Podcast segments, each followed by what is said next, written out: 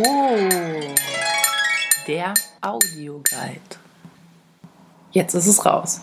Das hier ist keine Orientierungshilfe, die beim Kauf eines neuen Hörgeräts helfen soll, sondern ein Podcast. Der Audioguide. Jetzt kennt man Audioguides eigentlich aus dem Museum. Und die Assoziation ist gar nicht so falsch, denn da sind wir schon beim Thema. Ich bin Ronja und in diesem Podcast möchte ich über Ausstellungen sprechen. Ich möchte über Kunst sprechen, einmal im Monat. Jedes Mal über eine andere Ausstellung.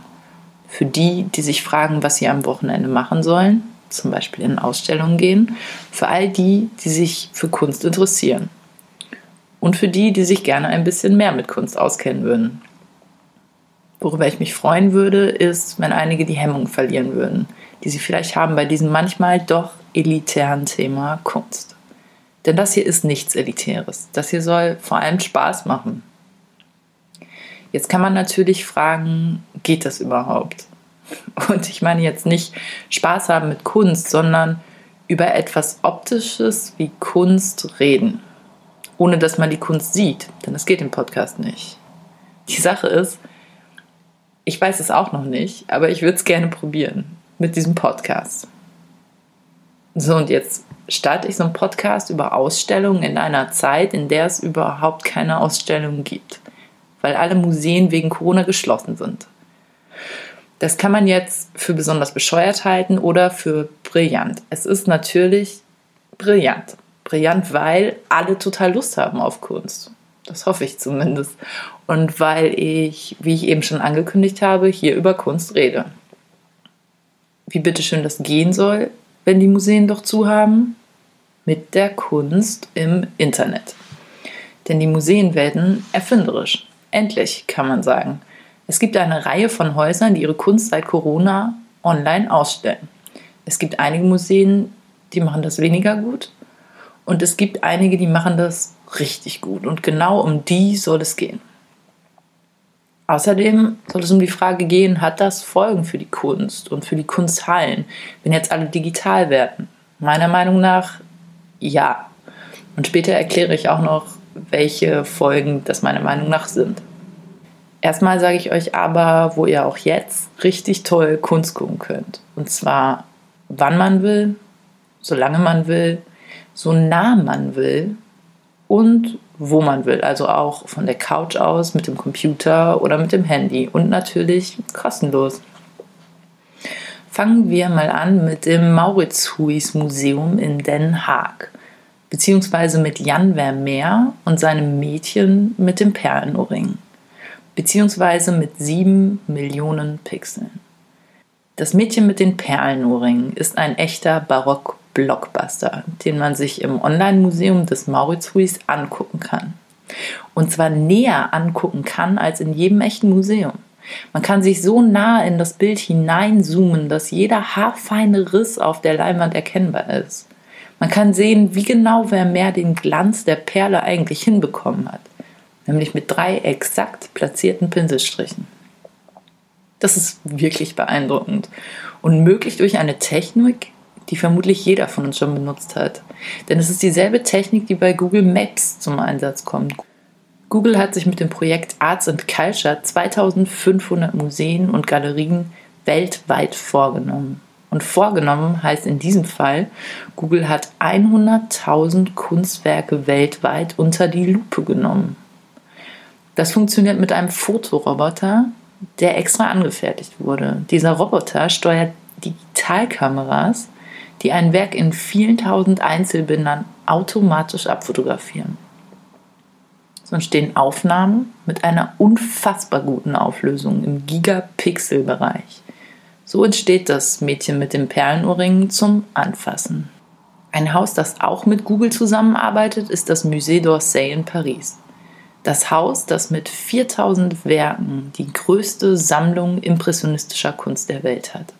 Ein Museum im ehemaligen Bahnhof Gare d'Orsay am Südhufer der Seine. Da ist alleine das Museum beeindruckend. Und auch das kann man sich bei einem virtuellen Rundgang mit Google genauer angucken. Durch die wirklich prachtvolle Halle, vorbei an Marmorskulpturen bis zu der großen Bahnhofsuhr am anderen Ende der Halle. Oder man sieht sich eines der 278 Objekte an, die dort ausgestellt sind. So viele hat Google nämlich hochauflösend digitalisiert. Was das Online-Museum des Musée d'Orsay noch zu bieten hat, zum Beispiel die wirklich tolle Kategorie Un œuvre, un regard, also ein Werk, ein Blick. Da erzählt immer eine Person, ein Künstler, Schriftsteller, Regisseur oder Tänzer über ein bestimmtes Werk, warum genau das einen genauen Blick wert ist. Der Theaterregisseur Robert Wilson war zum Beispiel schon dabei. Und der erzählt über Monets Seerosen. Und das hört sich dann so an. So these paintings give me time for, for reflection. They're based on strong architectural concepts.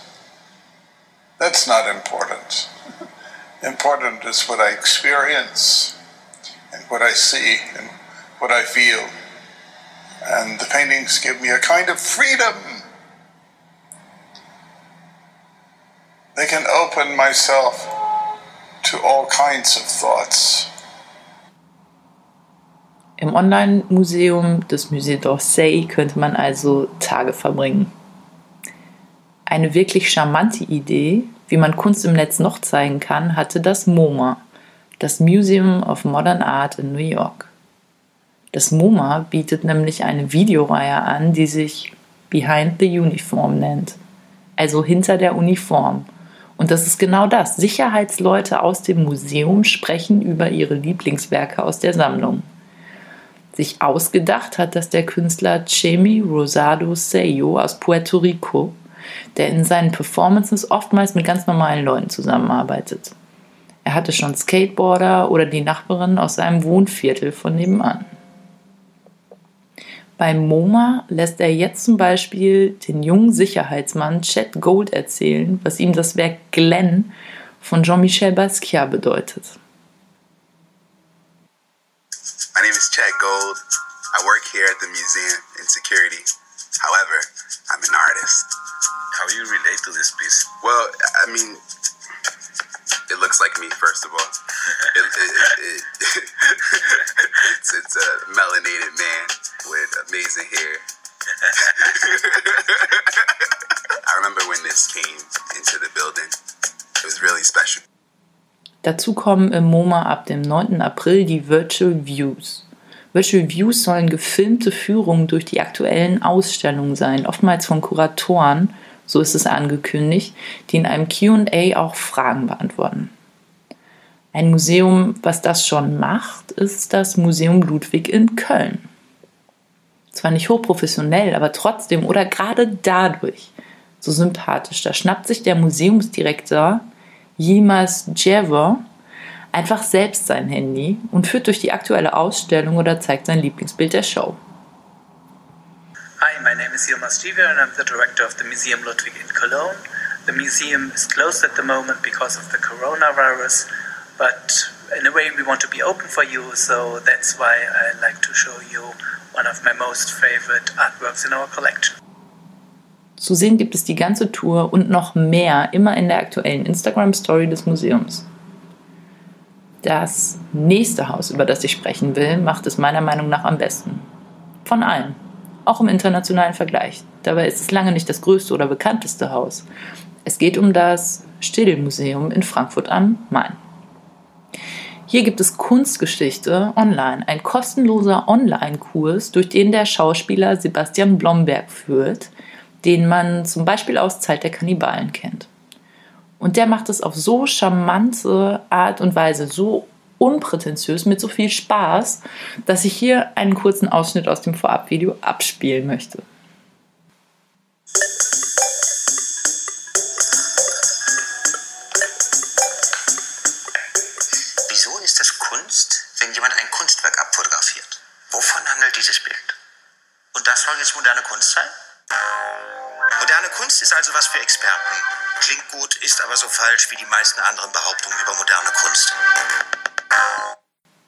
Wir bekommen als Zuhörer hier ausgewählte Werke erklärt.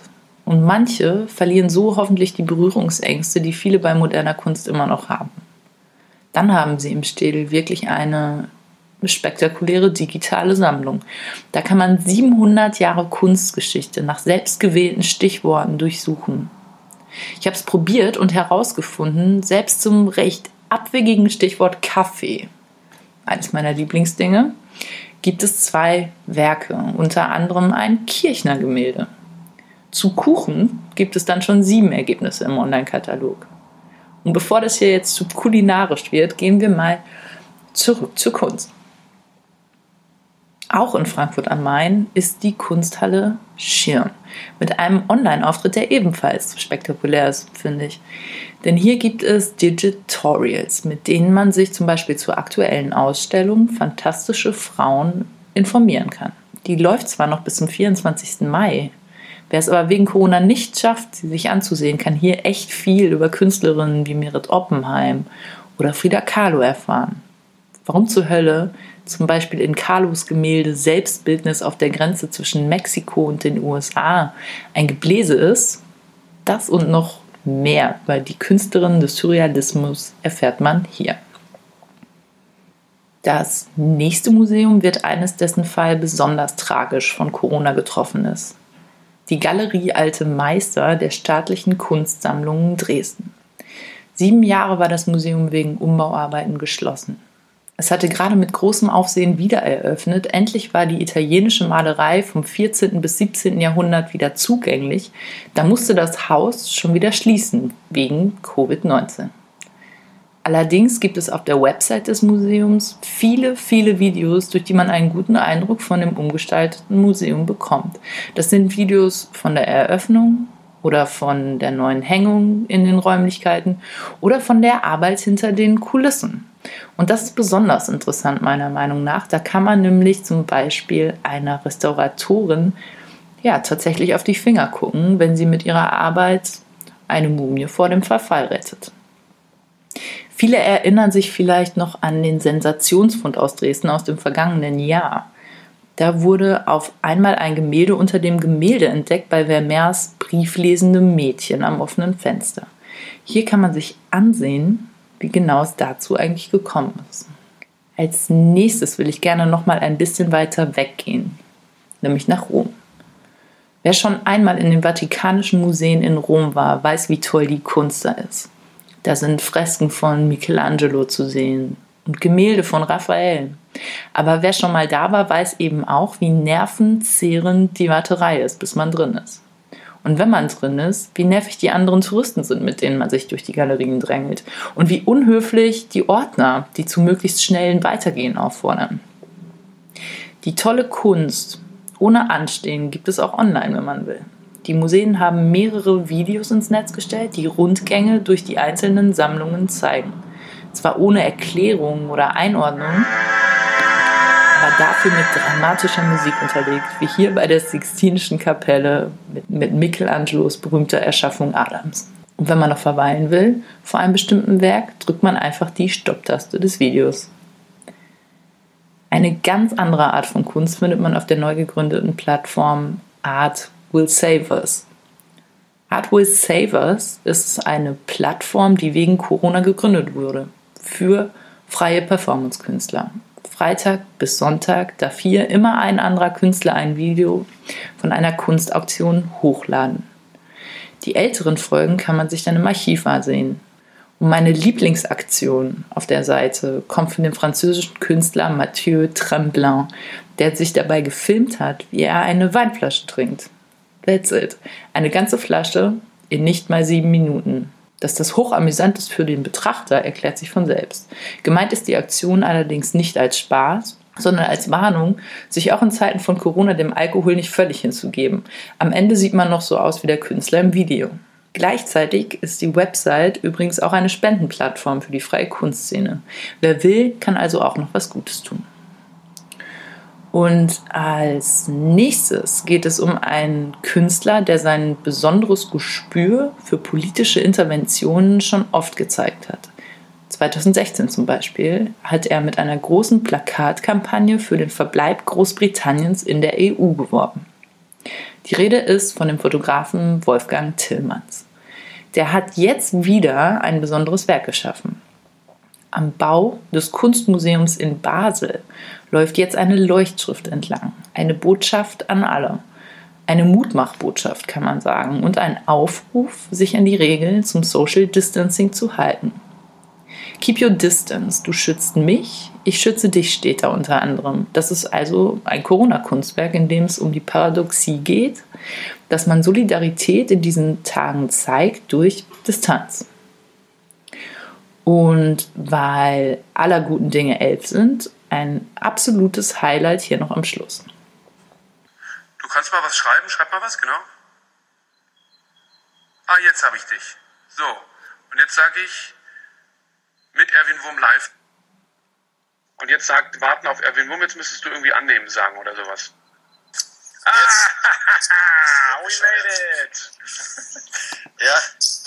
Okay, but anyway, at least uh, you know it's like a it's like how you call it a success. You know, I mean, Oh my God. in this in this uh, in this times, it's nice to have some. That's why I make my bed every morning, so I have like some some. You know, I, I achieved and, and, and managed something at least. It's actually a good idea to make your bed every morning. It's really cool. Yeah, usually I don't do it, but in the Since when do you do that? since Corona and and since isolation. okay. So it changed your habit dramatically. Sorry, Who made guys. your bed? Who made your bed before that? Uh, We did. I just didn't do it. I just left it as it was and crumbled back in uh, at night. so how, how how are you doing?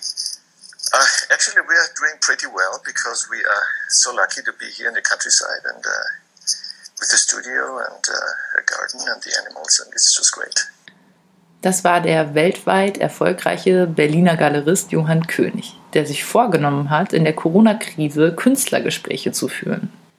Eben, das war Erwin Wurm, mit dem er geskypt hat. Total unprofessionell. Und dadurch ungekünstelt, mit wackelter Kamera oder manchmal nicht optimaler Internetverbindung. Aber auch total persönlich. Man sieht den Künstler in dem Video durch seinen Garten in Niederösterreich laufen, man sieht ihn in seinem Atelier und man hört ihn über seine Kunst sprechen. Oder auch mal über den ausgefallenen Schulunterricht seiner Tochter. Dazu können Zuschauer Fragen schicken, die live im Chat beantwortet werden. Die Gespräche, immer dienstags bis sonntags live, führt Johann König entweder selbst oder ein Mitarbeiter einer anderen König-Dependance in Tokio oder London. Danach kann man sie sich auf der Homepage oder bei YouTube ansehen. Und ich hoffe jedenfalls sehr, dass das ein Konzept ist, das auch nach Corona weitergeht. Wann hat man schon mal sonst die Gelegenheit, eine Ausstellung mit dem Künstler zusammen zu erleben? Das waren jetzt hoffentlich tolle Beispiele für Online-Museen bzw. Kunst im Internet. Und alle elf Beispiele bringen mich jetzt zu der Frage, hat das jetzt Folgen für die Kunst oder die Kunstszene? Ich habe ja schon gesagt, dass ich glaube, ja, das hat Folgen und jetzt sage ich euch auch welche. Zuerst für die Museen, meiner Meinung nach. Eine Sache habe ich gleich zu Anfang gesagt, die Museen werden selbst kreativ, sie werden erfinderisch und dadurch modern. Endlich, finde ich, dass die oftmals tollen Ausstellungen und Bestände online kaum zu sehen waren, war einfach nur schade. Das hat sich jetzt geändert oder ändert sich jetzt und das ist gut. Aber auch für die Rezeption von Kunst, also die Art und Weise, wie wir Kunst wahrnehmen, ändert sich einiges, glaube ich. Entzaubert das die Kunst, dass sie jetzt jeder jederzeit sehen kann? Ich finde nein. Die Kunst wird demokratisiert. Die Kunst im Netz ist eine, die sich jeder angucken kann, von überall aus und umsonst. Das ist doch erstmal was Positives. Und dann bekommt man Führungen vom Museumsdirektor höchstpersönlich oder von Galeristen. Wann hat man das schon mal? Und trotzdem ist es natürlich was anderes, wenn man vor einem originalen Gemälde steht, vor so einer großen Leinwand. Das haut einen um in vielen Fällen. Man kann sich tatsächlich ergriffen fühlen von der Wucht eines solchen Werkes, wenn man es vor sich hat. Das funktioniert als Abbildung im Netz natürlich nicht. Und dann, tja, dann ist ein Museum ja nicht nur ein Ort, an dem Kunst gezeigt wird, sondern ein Museum ist ein sozialer Ort. Ein Ort, an dem man anderen Menschen begegnet, an dem man mit anderen Menschen zusammen über Kunst staunt, zusammen lacht oder diskutiert. Das kann man nicht so gut alleine vom Laptop, meiner Meinung nach. Online-Ausstellungen sind also nicht das gleiche wie echte Ausstellungen. Aber sie sind auch nicht schlecht. Sie sind allemal besser als überhaupt keine Kunst. Sie geben einem einen Überblick. Und ich hoffe, sie sind auch eine Chance.